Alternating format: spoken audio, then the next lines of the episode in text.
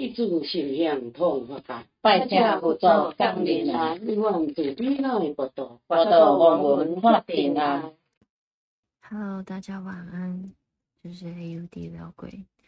大家是不是都有跟三五好友约去唱歌的经验呢？这一次想要分享的故事，就是多年前某天心血来潮，跟几个朋友杀去擦柜唱歌的一个小故事。我记得那天是平日吧，所以几乎一下子就等到包厢。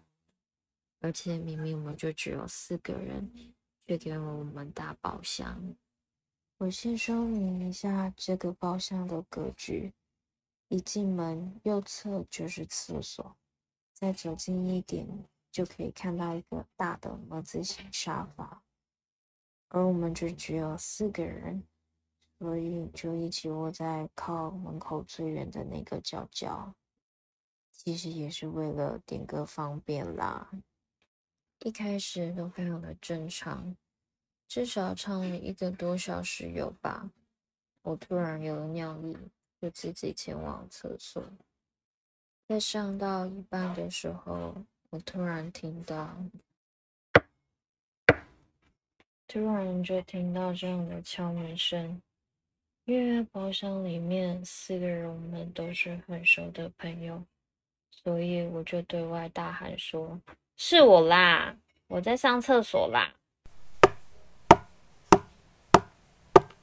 对方像是没有听到我的声音一样，让人敲门的声音更急了。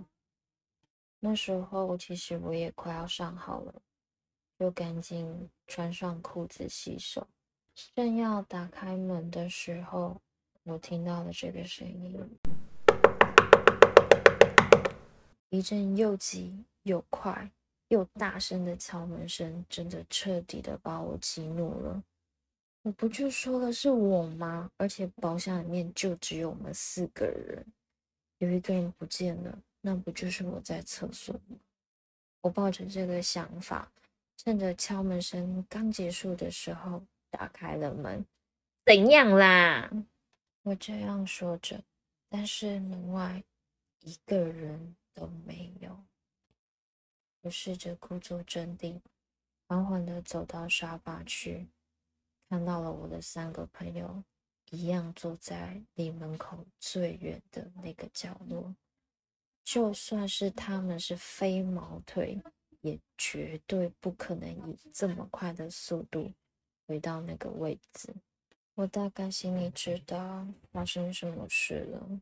回到座位之后，我故作镇定的跟朋友说。哎，你们刚刚有没有听到什么声音啊？他们的回答当然是，哦，没有啊，就在唱歌啊，哪有什么声音？但是很巧的是，当我讲这句话的时候，另一个同行的女生朋友脸色显得相当难看，还提出已经很晚了，还是我们就不要唱了，先回家的这些话。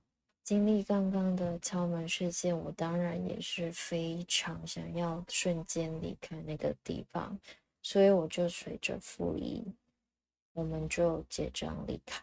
在回家的路上，那位女生朋友才缓缓的跟我们说：“我刚刚一直有看到一个女生的头，在逃生门标志的前面飘来飘去，飘来飘去。”而逃生门的对面就是厕所。故事说完了。